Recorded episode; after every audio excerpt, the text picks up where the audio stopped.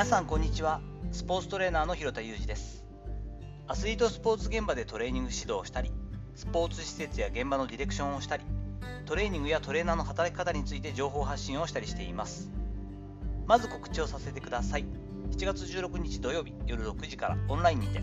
指導者が知っておくべきコーチング級声かけのスキル2022というセミナーを開催します。こちらの方の詳細、概要欄の方に URL 貼っておきますので、興味ある方はぜひご覧ください。本日はちょっとネジが外れたぐらいでちょうどいいかもという、なんか、サクッとした話なんですけど、をしようと思っています。2年ほど前に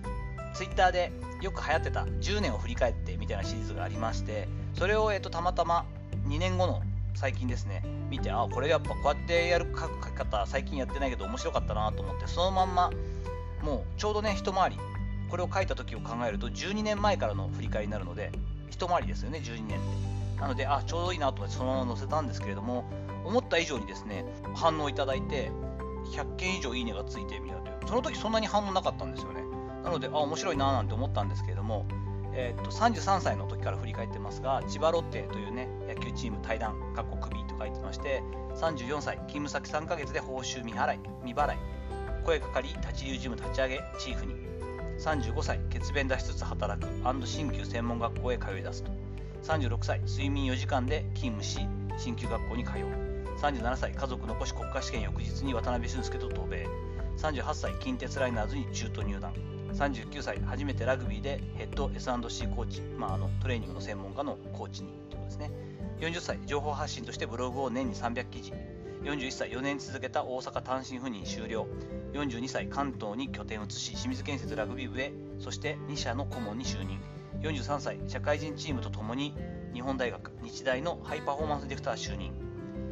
淡々と来たつもりだけど振り返ると激動。家族に頭が上がらないキャリアだということで12年前を振り返ってということで話をしたんですけれどももちろん普通ではないですし自分で激動だと書いてるので激動なんですけどただ同業種に近いというかですね同業職に近い方たちから本当にめちゃくちゃ激動ですねとかやりすぎみたいななんかちょっとあのまあおかしくというかですね面白くいじってくれたりとかあったんですけどと言われるレベルまでとは思ってなかったのでちょっと逆にびっくりしたりしています。私自身の座右の銘いくつかあるんですがえなかなかこの生き方は真似できないもののですね吉田松陰のこの道を起こすには強靭に強靭にあらざれば起こすことはたがわずっていうのがあるじゃないですか。まあ何かね新しいこと道を作る側に回ろうと思うんだったらあの狂った人みたいにやらなならなければなかなかそういうふうにはならないよねという言葉なんですけどもちょっとネジが外れてぐらいの感覚。これってそんなに激動っていう感覚。結構波はあるけど上下はあるけどそれなりにやってきてるんだよねってぐらいの感覚で